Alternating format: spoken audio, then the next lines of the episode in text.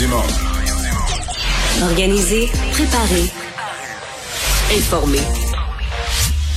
Les vrais enjeux, les vraies questions. Mario Dumont. Les affaires publiques n'ont plus de secret pour lui. Cube, Cube Radio. Bonjour tout le monde, bonne fin d'après-midi. Merci d'être là. Euh, on va être avec vous pour euh, les deux prochaines heures. Euh, on a euh, bien pas mal de choses euh, à vous euh, présenter. On va parler évidemment de l'Ukraine encore parce que bonjour Vincent. Salut Mario. Là, on, on, a potentiellement un événement qui inquiète beaucoup, un lieu où se réfugiaient plusieurs civils. en plus d'être un lieu symbolique de la ville de Mariupol là, qui a été frappé par des bombardements. Ouais, il faut dire que c'est la ville martyre, c'est la ville qui a, qui, a le, qui a, le, plus goûté depuis le début de ce de, de cette invasion de, de l'Ukraine. Là, c'est le l'abri principal de la ville. Alors le théâtre où on retrouvait des centaines de civils qui a été euh, la cible d'une frappe aérienne russe qui a été euh, bon confirmée par euh, par les, les le gouvernement ukrainien. On parle d'un avion donc qui a directement bombardé cet endroit-là et on ignore pour l'instant est-ce qu'il y a beaucoup de victimes. C'est dur de penser. C'est dur de penser qu'on visait une base militaire puis qu'on est tombé sur le théâtre où les, où les gens étaient réfugiés par accident. Là. Tout à fait. à un moment donné, je comprends qu'il peut y avoir une bombe qui tombe là parce qu'on tire des fois de façon aléatoire. aléatoire. Mais ça semble par un avion là peut-être être vraiment ciblé. Est-ce que ça fait beaucoup de victimes? Ça on le sait pas, on connaît pas l'état des lieux parce qu'en ce moment la ville est encore bombardée. De sorte que les autorités disent on peut pas vous donner un chiffre, on est encore en train de se faire bombarder, mais euh, les euh, bon les nouvelles ne sont pas très bonnes de là-bas. Encore une ville qui a été euh, la cible de nombreux bombardements aujourd'hui, ville assiégée. Ah voilà, si on en sait davantage en cours d'émission, on va vous transmettre ça. On va revenir aussi certainement sur le discours prononcé ce matin euh, par M. Zelensky au Congrès. On sent que c'était plus important le Congrès américain oui. que la Chambre oui. des communes oui. d'Ottawa.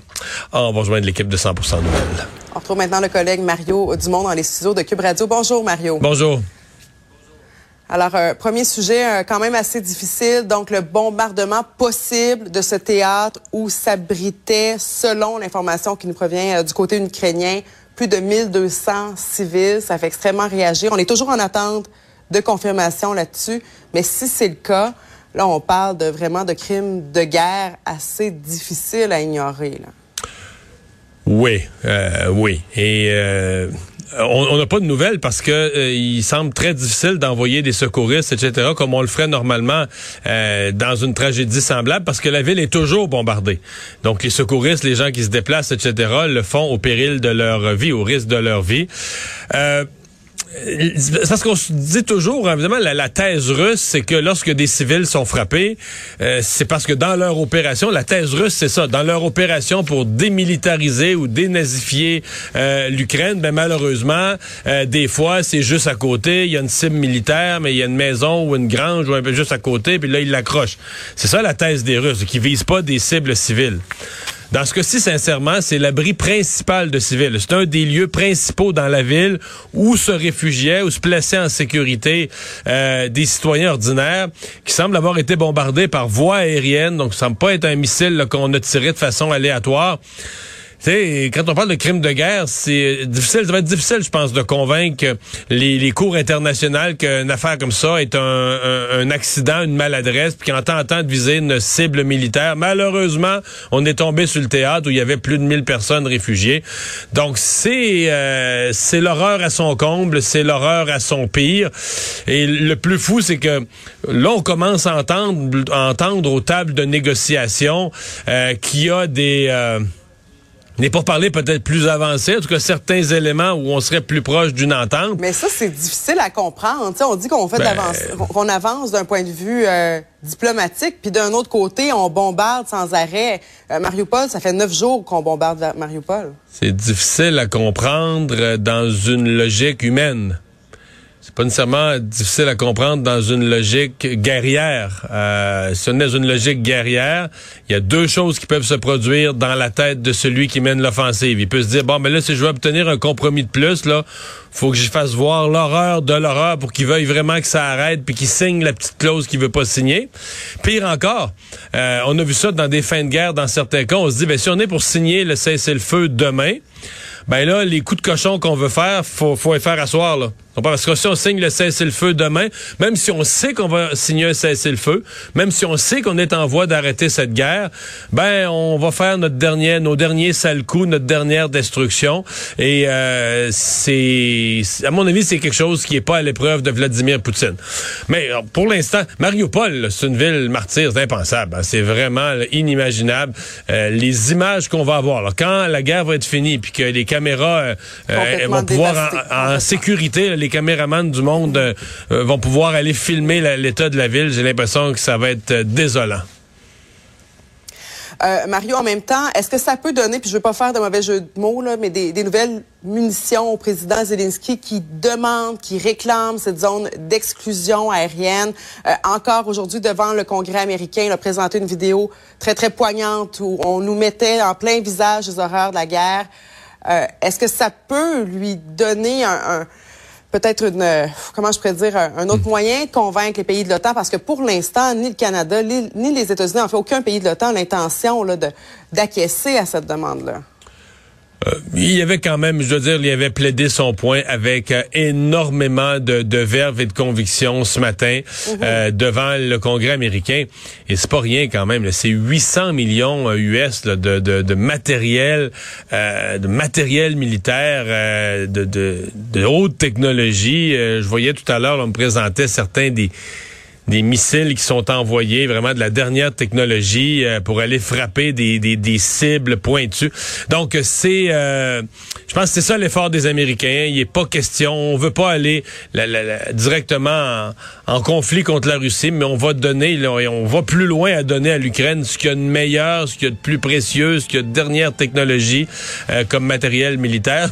Le Canada peut pas faire ça parce que ces dernières technologies-là, on les a pas. On a donné des, missiles, mais ce que je comprends, c'est que des, des vieux missiles de l'avant, avant-dernière génération. C'est mieux que rien, là. Ça, peut, détruire un char d'assaut quand même, mais pas avec la même précision, puis pas à la même distance que ce qui est donné aujourd'hui par les Américains. Donc, euh, c'est la contre. Mais c'est... C'est une présentation euh, magistrale avec la vidéo qu'on voit à l'écran.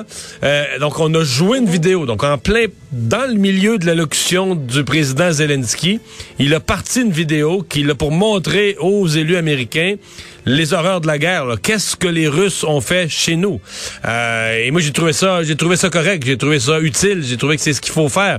Si on prend une décision, on peut décider qu'une guerre qu'on ne veut pas aller euh, protéger l'espace aérien parce que ça déclencherait une troisième guerre mondiale. Et on peut se dire une troisième guerre mondiale serait pire. Marie-Claude, faut être capable de se dire pire que quoi, là? Comment il faut, faut, faut être lucide, faut voir, ok, c'est ça présentement, c'est ça. Ça pourrait être pire, on veut pas pire, on veut pas, on veut pas provoquer une guerre mondiale, ok.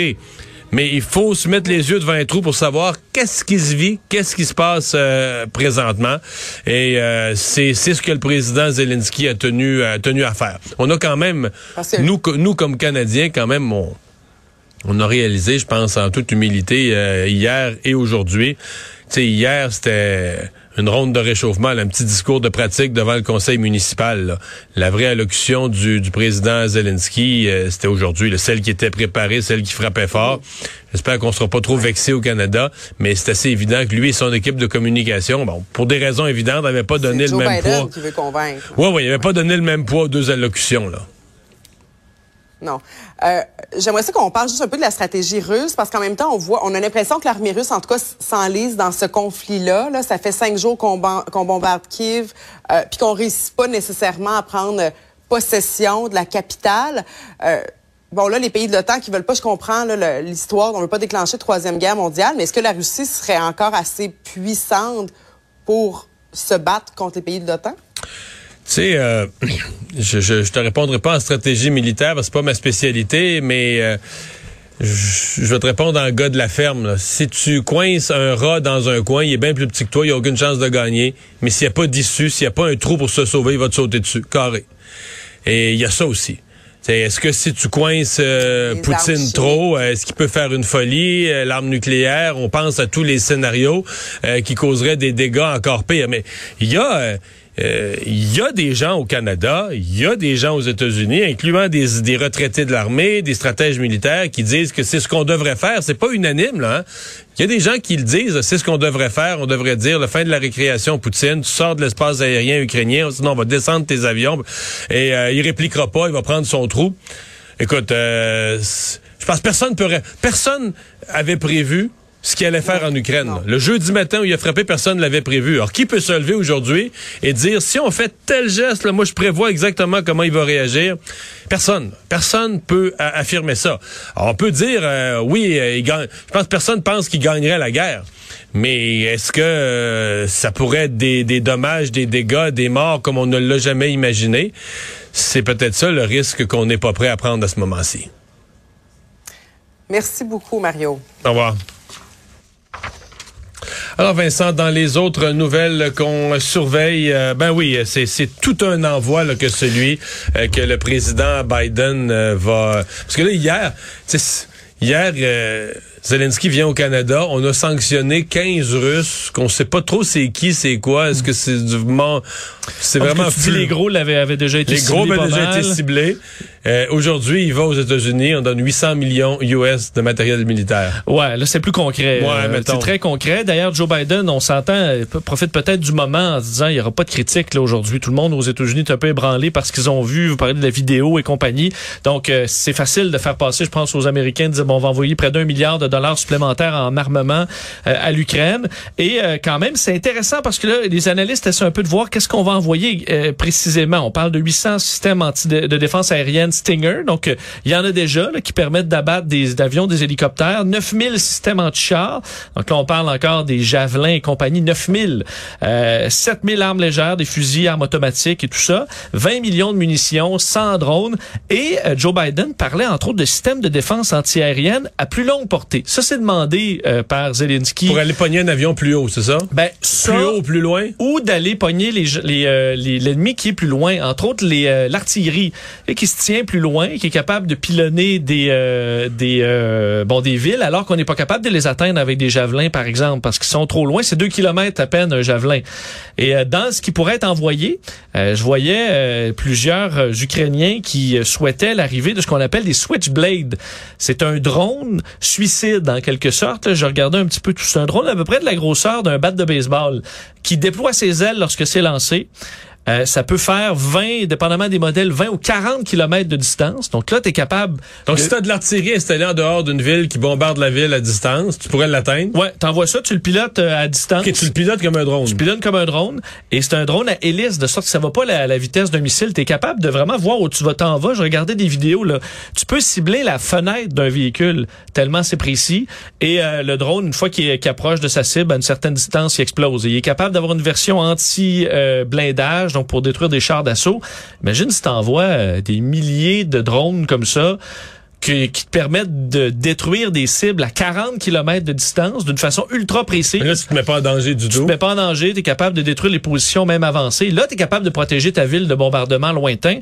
Ça pourrait euh, ça pourrait changer la donne et rendre la tâche encore plus difficile aux Mais, Russes. mais malgré tout, avec les équipements actuels, l'armée ukrainienne rend disponible plus d'images. Les Russes perdent du matériel là, en quantité, des tanks, des chars d'assaut, des hélicoptères. Je sais pas à combien on est rendu, mais ils en perdent. là. Oui, et on voyait entre autres euh, les euh, militaires ukrainiens qui ont réussi des contre-offensives là à l'aéroport de Kherson qui était euh, qui était euh, bon qui avait été prise d'assaut par les Russes où on, où on y stockait de l'équipement, des hélicoptères. Les Ils en Ukrainiens ont brûlé été- un paquet. ont été capables de détruire, on parle au moins une dizaine d'hélicoptères, des véhicules, donc tout ça était incendié hier. Alors ils sont même capables, les Ukrainiens, de faire des contre-offensives et de regagner certains points stratégiques. Euh, ça devient euh, ça devient très très difficile pour les Russes de gagner du terrain. D'ailleurs, autant les Ukrainiens que euh, les euh, le renseignement américain confirmaient qu'autour de la capitale, il n'y a pas eu d'avancée depuis au moins 36 heures. Là, des Mais je voyais un stratège militaire américain qui disait, qui regardait, puis tu vas nous en parler plus tard dans l'émission, mais un peu les, les conditions là, sur lesquelles, c'est de la rumeur, on n'a pas vu les textes, mais les conditions sur lesquelles les Russes sont en train de négocier. Euh, on est loin de ce qu'ils demandaient au départ. là. Les Russes semblent avoir mis beaucoup d'eau dans leur vin, ce qui ce qui confirme l'idée que la guerre se passe pas comme prévu, puis que là, je veux dire, euh, ils parlent même plus de débarquer Zelensky là. Non, c'est de trouver là, le modèle de neutralité euh, de l'Ukraine. D'ailleurs, l'Ukraine a refusé le modèle suédois ou autrichien là, que le Mo- Moscou dont, dont il parlait dans les dernières heures. Mais on voit qu'ils sont ouverts à une négociation, ce qu'ils étaient pas il y a quelques jours, c'était démilitarisation complète de l'Ukraine euh, et, et, compagnie. On est moins là, quoique Vladimir Poutine aujourd'hui a dit la mission c'est un succès. Oui, il a dit ça se déroule avec succès. Ça se déroule selon Mais j'ai vu, j'ai vu un comique sur euh, un comique sur Internet, un Québécois, qui montrait justement qu'il partageait une vidéo de toute une rangée de chars russes qui étaient démolis. Puis il dit si son si son plan c'était de renouveler le de renouveler le matériel militaire russe, c'est peut-être oui. peut ça qu'il est en train de réussir. Là. Oui, parce que je veux dire, c'est quand t'entends Vladimir Poutine te dire ça se marche selon le plan, mais tu dis ok son plan était vraiment nul. si c'était ça son plan là, euh, c'était c'était pas terrible. Alors il dit ça aujourd'hui, menaçant encore. Enfin, il expliquait que selon lui les sanctions économiques euh, c'était une façon de détruire la Russie là, par l'Occident, euh, donnait, annonçait des plans d'aide pour les Russes qui souffrent évidemment de la euh, du, du, bon de, des on nombreuses sanctions. Il n'y a pas de plan d'aide gouvernemental. Le gouvernement n'a pas plus d'argent dans le pays. Mais non, exactement. on parle de, par exemple, le salaire des fonctionnaires sera augmenté, les retraites, mais les retraites, là, t'imagines, ton, tout ton argent là. Euh, à la bourse russe, là, il dilapidé, là. Fait ben oui. Même si Poutine te dit, ah, je vais t'envoyer plus d'aide. Mais même, Vincent, même si tu l'as placé, ton argent, euh, d'une façon sécure, dans les placements. À partir du moment où le rouble perd sa valeur, t'es, mettons tous tes placements, mettons que tu es super prudent, tu prends juste des certificats de placement garantis à 1% là. Oui. Mais si le dollar canadien perd sa valeur, ben, pour acheter à la limite du produit canadien, ça peut, tu peux dire t'as gardé ta valeur, mais aujourd'hui, il y a tellement de biens importés. que, ben, pour acheter des biens importés, ton dollar canadien, il vaut plus rien. Mais eux, leur rouble, il vaut plus rien. Là. Fait que pour acheter tout bien importé ou tout, tout bien qui a un prix fixé internationalement, mondialement, Ouais, ton million de roubles qui pouvait t'assurer une retraite ou t'assurer quelques années de salaire, euh, c'est plus le cas. Euh. Mais non, mais non, ça a perdu toute sa valeur. Donc, euh, et finalement, ben, la Cour internationale de justice, c'est qui a tranché sur est-ce que cette guerre était acceptable ou pas? Ouais, et on s'attendait à une décision. Effectivement, la Cour internationale de justice, le plus haut tribunal de l'ONU, ça vaut ce que ça vaut. Là, c'est davantage bon symbolique que, que, pratique, là, mais ordonnait aujourd'hui la suspension immédiate des opérations russes militaires en Ukraine, euh, disant la Fédération de Russie doit suspendre immédiatement les opérations militaires qu'elle a commencé le 24 février sur le territoire ukrainien. On ordonne aussi qu'aucune unité militaire ou armée qui serait sous sa direction ou son influence ne poursuive des actions militaires. Donc, on peut penser des euh, les militaires de la Syrie du Belarus, par exemple. Euh, et euh, c'était entre autres l'Ukraine qui avait déclenché ces, ces, ces, mesures à la Cour internationale de justice pour demander la fin de cette opération qui est juge illégale. Alors, c'est une victoire dans cette bataille judiciaire, mais pour Vladimir Poutine, ça change pas grand-chose, surtout qu'à l'ONU, au Conseil de sécurité, euh, ils ont ils ont le veto, donc euh, ça c'est vraiment une, une, situation loufoque. Là, ouais, ils moment, sont menottés, là. Au moment où une guerre est déclenchée, euh, c'est la Russie qui, qui est à son tour de présider le le Conseil de sécurité. c'est un peu loufoque. Ça montre à quel point l'ONU, euh, bon, au-delà des beaux principes, c'est difficile d'être efficace.